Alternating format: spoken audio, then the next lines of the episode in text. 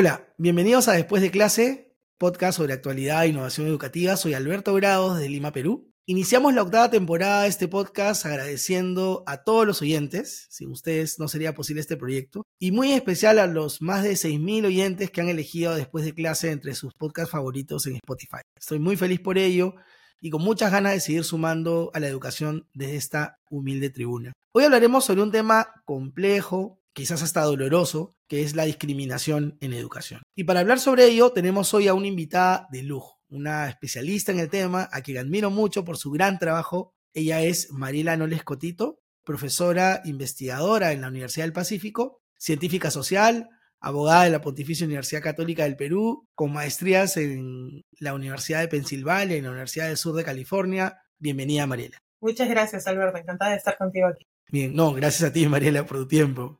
A ver, voy a hacer una introducción breve y voy a hacerte una pregunta de entrada relacionada a esa introducción. Mariela, has trabajado como consultora del gobierno peruano en los ministerios de Cultura, de Salud, de Educación, en el Ministerio de la Mujer y Poblaciones Vulnerables. En realidad es admirable eh, el gran trabajo que has realizado allí. También has recibido un premio relacionado a derechos humanos en la Universidad de Pensilvania. He leído y escuchado muchos artículos tuyos publicados en el podcast, eh, perdón, en el podcast Jugo de Caigua, ¿no? Sobre racismo y discriminación, que aprovecho para recomendar a los oyentes.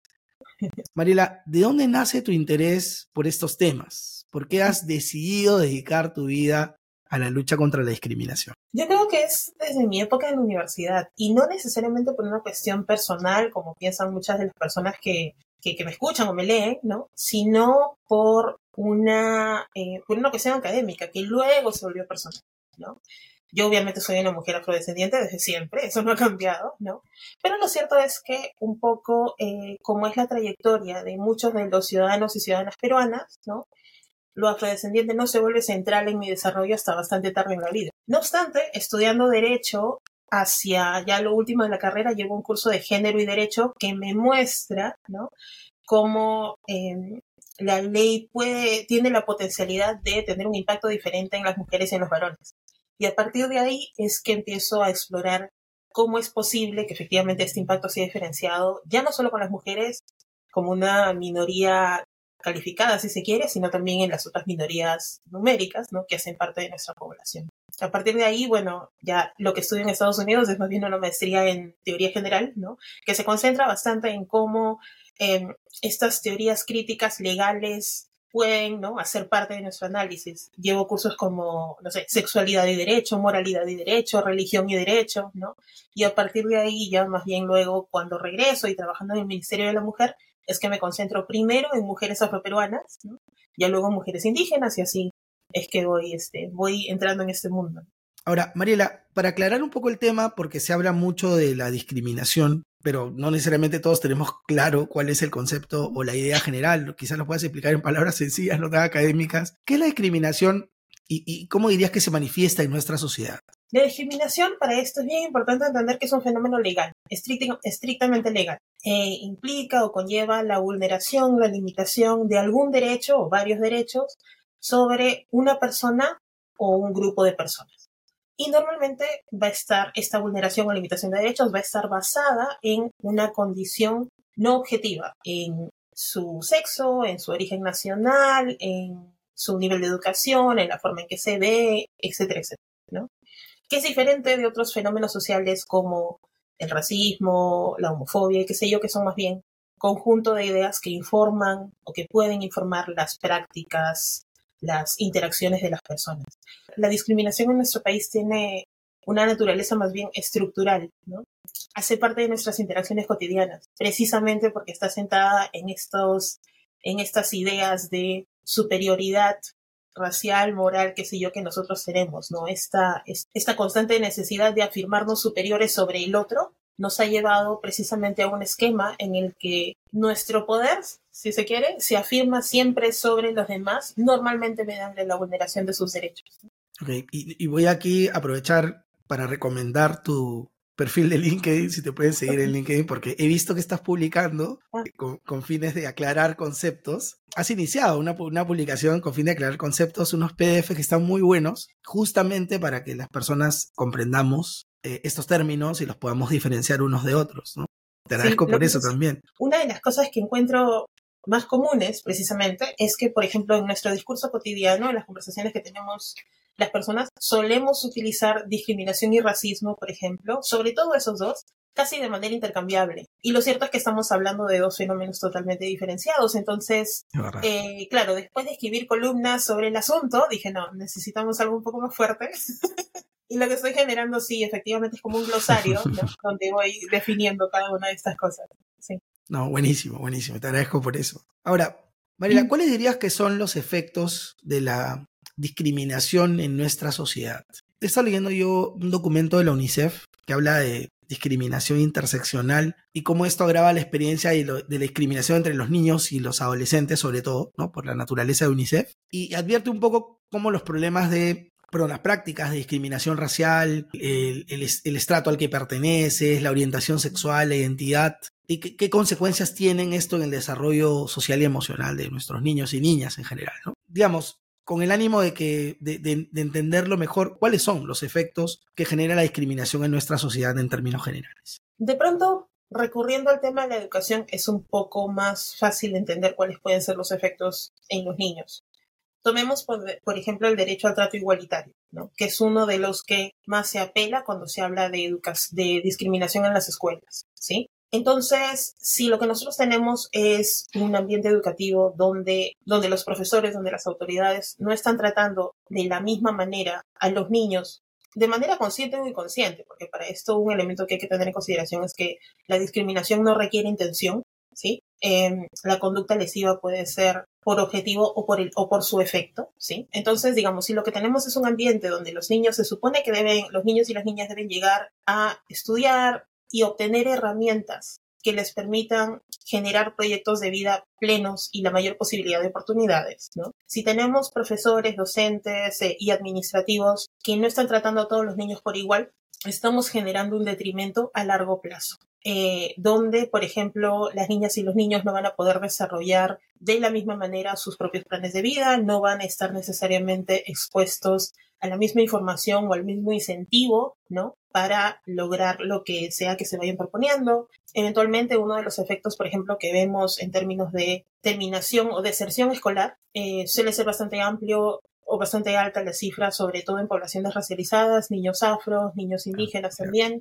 Entonces, estas son cosas que luego van a redundar en sus posibilidades de ascendencia social, en sus posibilidades y oportunidades económicas de largo plazo, en su formación futura y con esto obviamente lo que vamos a, generar o lo que se puede generar son eh, mantenimientos de los círculos de pobreza en muchas de las familias peruanas. ¿no? Entonces, digamos, eso es un, ese es un proceso de discriminación que puede empezar muy en el chiquito, ¿no? pero que ciertamente tiene un efecto mucho más estructural para la situación de ciertas poblaciones y obviamente también para la economía del país, ¿no? por ejemplo. Ok, ahora, justo, justo tocaste un tema que, quería comentar, comentar contigo, era, ¿qué significa que la discriminación en el Perú eh, ha pasado a ser estructural. Decimos que la discriminación en el Perú es más bien de naturaleza estructural, ¿no? Porque lo cierto es que por los patrones a los que responde no podemos identificarla como fenómenos individuales. Ese, por ejemplo, es uno de los argumentos en contra de una discusión sobre discriminación en el Perú. Pasa aquí y pasa allá, entonces no podemos generar una línea causal. No, lo cierto es que pasa lo suficientemente, digamos, de manera tan repetitiva y con patrones tan similares que tenemos que ciertamente mirarlo no como asuntos individuales o incidentes aislados, sino verificar que esto es una, una constante ya en nuestra sociedad. El tratamiento no igualitario a diferentes personas es algo que cruza en nuestro país no solo los servicios públicos básicos como educación, salud y administración de justicia, sino muchos otros. Entonces, es, eh, es, sistémico, es parte de cómo nosotros nos relacionamos unos con otros, como, les decía, como lo decía hace un momento, es, eh, se ha vuelto casi casi una segunda naturaleza a cómo nosotros nos tratamos como ciudadanos. ¿no? Entonces, a partir de ahí es su, naturaleza estructural. Ok, mucho más claro para mí. Ahora, y, este, este hecho de que tenga una naturaleza estructural la discriminación, ¿cómo afecta a la educación? Hace un momento cuando te daba el ejemplo de cómo, por ejemplo, podemos partir de el trato no igualitario a un niño o una niña, ¿no? Racializada, por ejemplo, y cómo esto puede tener consecuencias no solo para esta persona y su desarrollo futuro, sino para el grupo, digamos, ¿no? Esa es obviamente una de las consecuencias como más directas. Más allá de eso, lo que puedes tener también, y efectivamente lo vemos hoy, es, por ejemplo, la falta de confianza en la institución educativa por sí misma. Y eso es algo que me parece que es importante a lo que también tendríamos que prestarle atención, ¿no? Porque uno de los efectos de la discriminación, por ejemplo, es que luego las poblaciones racializadas ya como grupo interiorizan que hay ciertos espacios que no le corresponden o que no son oh, amigables, no son hostiles, no son para ellos, para ellas. Y es muy peligroso tener una sociedad donde eh, grupos de personas pueden pensar el colegio no es para mí en base a la experiencia que han tenido mis hermanos mayores, mis padres y otros. ¿no? Creo que ese es, un, ese es uno de los efectos que de pronto no estamos teniendo en consideración, pero es, es, es mayúsculo. Claro, que lo, que lo podemos ver incluso en otros espacios, pero que en educación se convierte en algo mucho más grave, mucho más aún si, se, si los niños lo interiorizan como, como algo que tiene que ser así. Claro. Parte de la sociedad. Claro, claro. Y otra cosa también es que, por ejemplo, digamos, aún otra vez, si no hablamos de intención y qué sé yo, los niños racializados, los niños afros, los niños indígenas que llegan al colegio, no se ven necesariamente reflejados en sus experiencias, en los libros de historia, en los conocimientos que están obteniendo, y etcétera, etcétera. Yo, bueno, ya salí del colegio hace mucho tiempo, pero yo no recuerdo, por ejemplo, haber aprendido sobre las poblaciones indígenas amazónicas cuando estaba en, en, el colegio, o mucho menos sobre la diversidad que tienen, ¿no? El número de pueblos y las lenguas que hablan. Es verdad. Bastante poco sobre población indígena andina, y además de una manera bastante negativa, si se quiere. Y diría poco, casi nada, sobre población afro, ¿no? Que obviamente en la educación está marcada como hinitos, ¿no? Llegaron, se abolió la esclavitud y luego me acuerdo que Susana Vaca, esa era la primera, la primera información sobre lo afro contemporáneo, si se quiere, ¿no? Pero lo cierto es, que eso no, no termina, o sea, primero, obviamente no es completo, pero además también empieza a generar esta sensación de, ok, si el entorno me dice que yo no pertenezco aquí y lo que estamos revisando, los conocimientos, los materiales que vemos tampoco, y ya no solo es aquí a la escuela, sino aquí a la nación, cuál es mi lugar en el mundo, ¿no? Creo que esos elementos también son importantes de considerar. Bueno, me ha, hecho, me ha regresar a la época del colegio y, y tratar de recordar en, en, qué pasaje de mi educación mencionaba algún tipo eh, de aporte de la comunidad afroperuana, ¿no? Conversaba yo y, me, ha hecho, me ha hecho recordar, conversaba yo con un amigo español en, en, este mismo podcast, en una entrevista, no sé si fue la entrevista anterior, se llama Manel Trench, es un artista, y él criticaba también cómo en su, en su país cuando él enseñaba arte a los chicos que iban a hacer un, no sé si es el algún tipo de examen o de prueba, los aportes de artistas, todos eran artistas blancos hombres. Y había una sola mujer. O sea, y yo no creo que en la historia de España haya habido una sola artista mujer que haya hecho algo importante, ¿no? Y a partir de eso desarrolló un proyecto con sus estudiantes para encontrar esas otras artistas que su, su obra no es, no es visible, no sé si a propósito o no, ¿no? a través del tiempo. Y, qué importante es que los chicos descubran que todos tenemos las mismas capacidades ¿no? de, de, hacer un trabajo, digamos, admirable, ¿no? aportar ¿no? de alguna manera. Claro, ese es un poco el por defecto, en nuestro caso específico, del racismo. El racismo muchas personas lo identifican como esta, eh, estas acciones concretas, agresivas y explícitas, ¿no? Pero lo cierto es que también el racismo también se evidencia con invisibilizar voces, ¿no? Con no reconocer más aportes más allá de, de una mirada eurocéntrica, si se quiere, con considerar únicamente algunas personas, las personas que son capaces de conocimiento, de una lengua oficial, etcétera, etcétera, y más bien dejar por fuera otros saberes, otros conocimientos posibles. En mi, un ejercicio que yo estoy tratando de hacer hace ya varios semestres es decolonizar, si se quiere, mi sílabo. Eh, obviamente, cuando yo entré a la universidad, en la clase de ciencia política, sobre todo, que es como un curso duro, ¿no? Eh, teórico, casi todos los autores eran hombres, pues, ¿no? Pero claro, los estudiantes no, no lo cuestionan, porque si se quiere ese es el por defecto que tenemos siempre o, que solemos tener en la carrera universitaria, ¿no? Entonces, bueno, la idea es buscar no solo autoras mujeres, sino también voces indígenas, voces afro. Me parece importante traer esa perspectiva porque ciertamente hay mucho más que aprender por ahí, ¿no? Eso también eh, fue un poco el, el motivador de, bueno, del libro Reflexiones sobre el Perú, que es lo único que nos has nombrado, que también tenía la intención de, traer ya no solo voces académicas, sino también de la sociedad civil y ponerlas de igual a igual, porque lo cierto es que la generación de conocimiento está en todos lados. La idea era, es un poco esto de, eh, digamos, no seguir invisibilizando, o en todo caso, poner el foco sobre algunas voces que no suelen hacer parte del discurso. ¿no?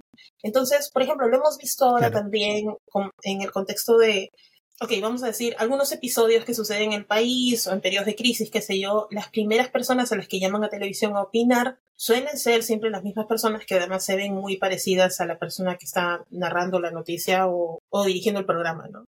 No solemos sentar a discutir o a conversar o a dar opinión o a generar un análisis inclusive a personas racializadas en diversos espacios, ¿no? Por ejemplo, eh, es, aprecio mucho eh, tu reconocimiento respecto de que, bueno, puedes estar en algunas redes o en algunos medios hablando sobre ciertas, sobre, digamos, sobre estos temas.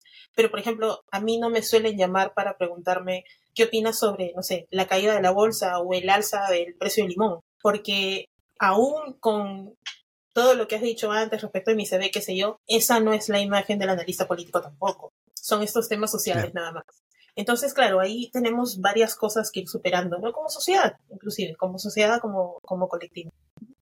Es verdad. Aprovecho el momento para invitar a todos los que están viendo o oyendo esta entrevista a suscribirse a Después de Clase Podcast en Spotify o YouTube y a seguirnos en nuestras redes sociales en Facebook e Instagram. Mariela, buscando algunas soluciones, ¿qué podemos hacer para combatir la discriminación desde la educación? ¿Qué ideas nos puedes dejar? ¿Cuáles son eh, algunas acciones quizás efectivas que puedan ayudar a combatir contra este flagelo en la educación, o desde la educación, mejor dicho. Te voy a ser bien sincera, cada vez que me hacen esa pregunta, ¿qué podemos hacer? Eh, en mi cabeza yo contesto súper claro y la persona con la que estoy hablando me dice, ajá, y luego acaba todo y me dicen, no te entendemos nada. Ok, entonces voy a, tratar, sí, voy a tratar de eh, pensar en lo, en lo más concreto. Mi respuesta por defecto suele ser, tenemos que hacer un trabajo intencional en repensar, reexaminar nuestras propias formas, nuestros discursos, nuestra la forma en que nosotros nos interactuamos con otras personas y nos relacionamos con otras personas. ¿Por qué? Porque solo nosotros podemos controlar nuestras prácticas, ¿no? Pero, otra vez, eso sigue siendo bastante difícil. Es la parte donde yo digo, ajá. Ajá, claro.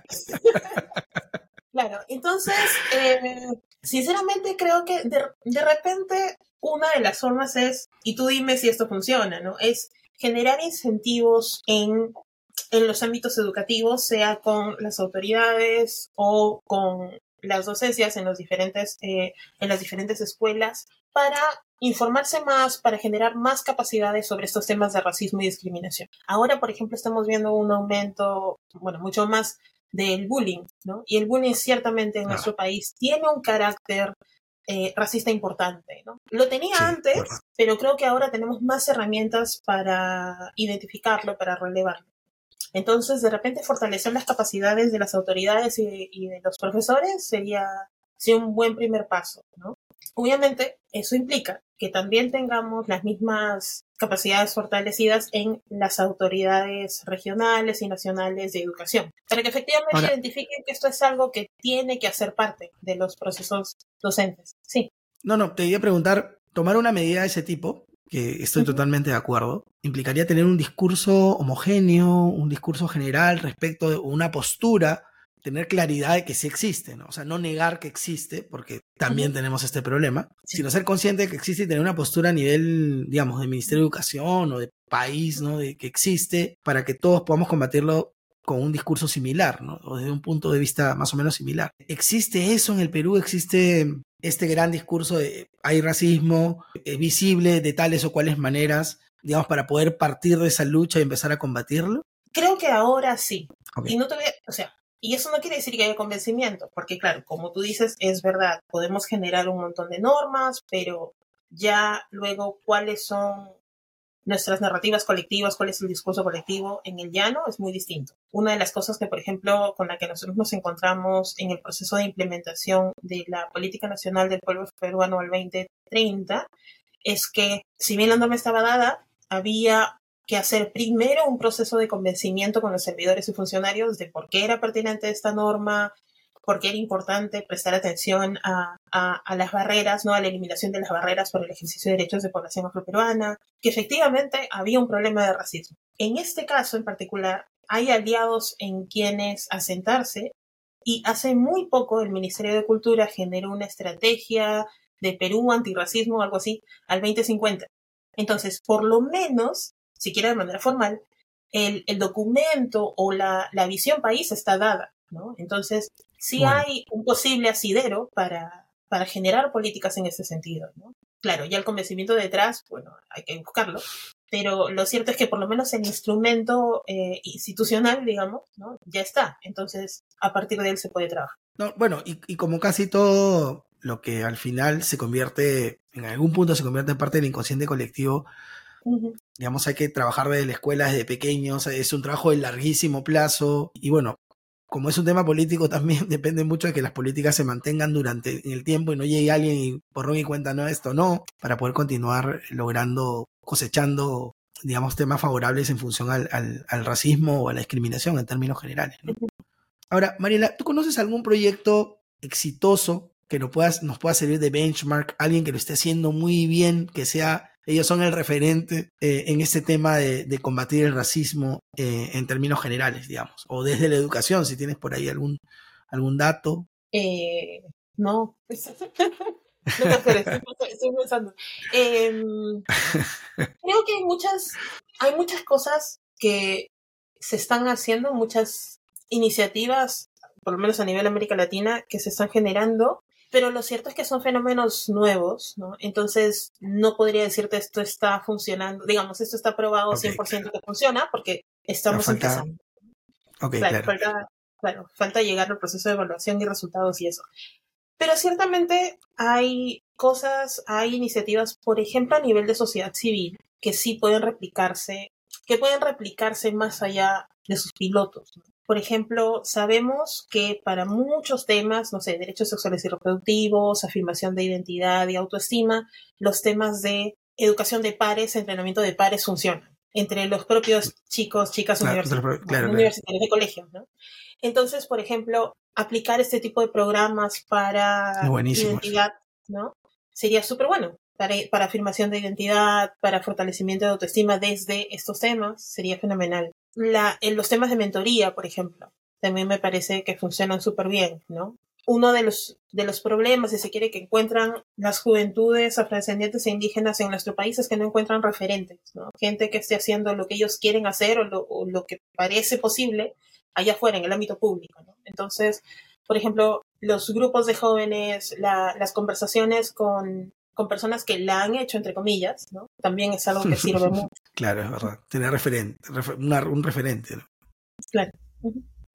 eh, bueno, muchas gracias, Mariela. Este, este es un tema que eh, en verdad da para mucho más, ¿no? Me toca a nivel personal también, evidentemente. Te agradezco mucho por tu tiempo, por todo lo que nos has compartido el día de hoy. Y quisiera saber si tienes algunas palabras finales, alguna recomendación que dar por ahí. No, nada, muchísimas gracias a ti por tenerme aquí. Creo que para mí el ejercicio de la ciudadanía personal y colectiva pasa por utilizar absolutamente todas las plataformas que tenemos para sumar al debate público, ¿no? Para sumar a, a las discusiones informadas sobre todos los temas que hacen parte de nuestra nación, hacen parte que nos afectan a todos como ciudadanos y ciudadanas. Entonces, nada, me encanta, me encanta poder estar aquí, sumar un poquito. De, sé que, digamos, este podcast aporta mucho a las conversaciones que hay que tener sobre la educación en el Perú. Entonces, nada, me encanta, me encanta poder estar aquí y conversar contigo. Muchísimas gracias por la invitación. A ti, Mariela. Eh, estuvo con nosotros María Nones Cotito, profesora investigadora en la Universidad del Pacífico, científica social, abogada por la Pontificia Universidad Católica del Perú, escritora del libro Reflexiones sobre el Perú, que recomiendo mucho leer, y una incansable luchadora contra la discriminación. Recuerden que pueden seguir a Después de Clase Podcast en Instagram y Facebook, donde publicamos más contenido interesante. Además, publicamos artículos en nuestro blog despuésdeclase.org, al que también se pueden suscribir. Hasta el próximo episodio. Chau.